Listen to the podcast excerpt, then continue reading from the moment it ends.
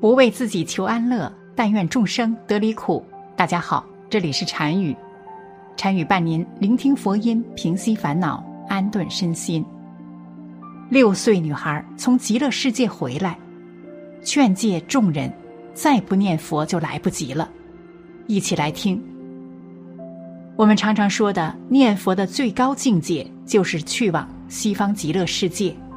那究竟什么是极乐世界呢？在佛教，指的就是阿弥陀佛所居住的世界，也叫西天。佛教徒认为，居住在这个地方就可以获得光明、清净和快乐，摆脱人间一切烦恼。后形容最理想美好的地方。不过，如今许多人对这个地方一直保持着疑问，认为这个世界不存在。实际上。真的有人去过极乐世界，那个地方竟然跟佛经上讲的一样。故事发生在一个王姓人家里，这一家人在二零一零年初接触到了佛学，了解了相关的佛教知识，于是他们一家就决定发愿往生，开始专修念佛。而王某一家开的是小面食店，起早干活。一家人念佛时间也没有固定的时间念，白天散念，晚上就坐在床上一起念一个小时。刚开始家里没有佛堂，二月份左右才供奉阿弥陀佛，建了佛堂。这天，王某和妻子在念佛，女儿就问：“你们俩在干什么？”妻子告诉他在念佛，而他们家的女儿当时只有六岁。上幼儿园大班，这个时候，他说：“我也想念，你们怎么不让我也念呢？”妻子认为刚学佛念佛，就觉得他一个小孩子也不懂，学了也没有用，还开玩笑的说着：“你不学你的拼音，念我的佛干嘛呀？”他说：“你们为什么要念佛呀？”妻子说：“我们将来要去西方极乐成佛呀。”你不懂。然后女儿就说：“也要去西方，你们能去，我也能去。”就这样，女儿也跟随着这一家人开始念佛号。而王某的妻子当时二十八岁，觉得往生也比较早，所以平日里也没有想过这些问题。不过这件事的出现，让他发生了改变。那一年快过年时，生意比较忙。家里人就没有顾及到孩子，把他一个人留在家里，而孩子自己在家醒了就打开电视看动画，然后等家人送饭才有的吃，不然就饿着。而就在腊月二十四这天上午九点钟，妻子再回去给孩子送饭。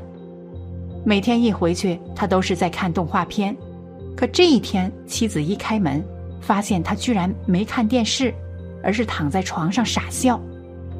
妻子问他：“你怎么没看电视呢？”他兴奋地说：“我往生极乐世界了。”妻子说：“小孩净瞎说，你懂什么是往生？”妻子想，往生是要离开肉身才能去极乐，平时也没讲，他也不知啥是往生，认为他不可能知道。但女儿却说：“妈妈。”我说的是真的，昨天睡觉时佛把我接去的，感觉好真啊！阿弥陀佛，先在这儿接我，然后在半空中还接了几个人，那些人都好看，跟我不一样。妻子说：“小孩子不可以撒谎，说错了或者说假话有罪，不要乱讲啊。”女儿说：“妈妈，我真的没骗你。”托着佛的莲花是我最喜欢的粉红色，我上去正好够大，我可喜欢了，因为我最喜欢粉红色了。佛好像知道我喜欢这个颜色似的，给我带了这么好看的花。虽然妻子听他说的好像是真的，可还是不相信他，因为妻子认为自己念佛一年了，什么感觉都没有，也不想见到。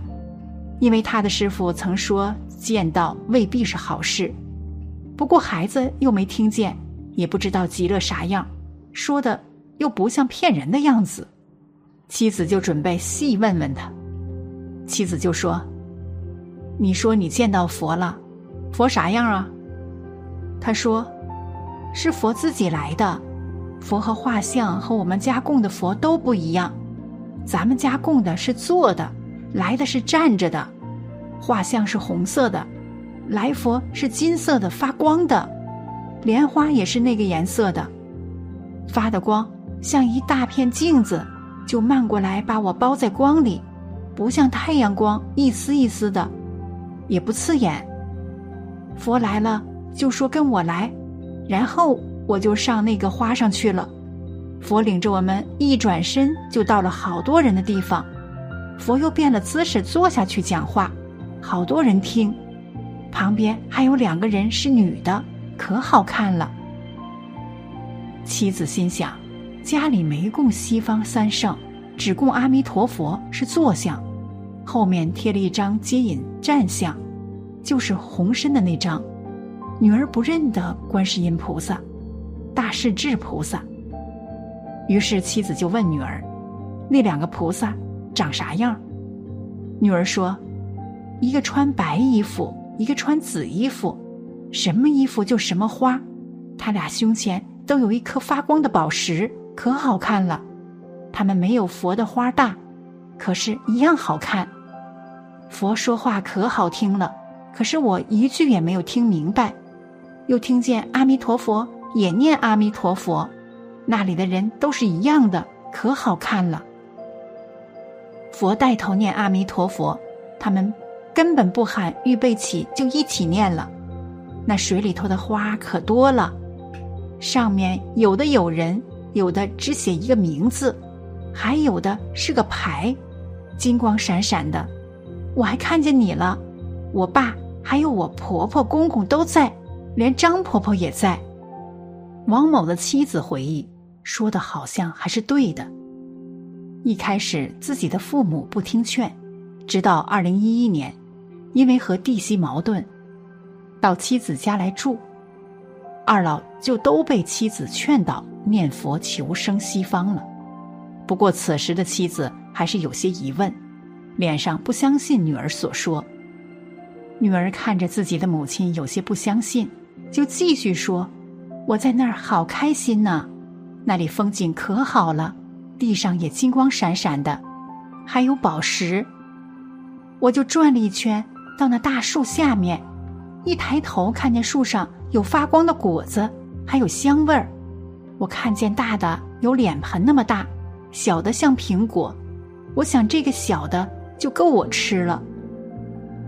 这么一想时，阿弥陀佛就从宝座上下来，给我摘了一个果子。我回头再一看，佛还坐在那里讲话，可我眼前还有一个佛。妈，你说奇怪不？我吃的那个果子，太好吃了。你没给我买过这么好吃的水果，不用扒皮，皮也能吃。吃完。我又上水池边上听音乐，音乐跟水一块儿在池里动，水可透明了，里面的底是发光的。妈，你带我去公园，公园的湖底都是黑的，看不见。极乐世界的可不一样，我想在那儿待着，佛向我摆手，好像不让，我就想起你了。妻子就问：“你是怎么回来的？”女儿说。阿弥陀佛跟我说：“你们那个地区的念佛的人都能来往生，可是你们那里的人不愿意多念佛，一定要多念佛号。佛的话一说完，我就醒了。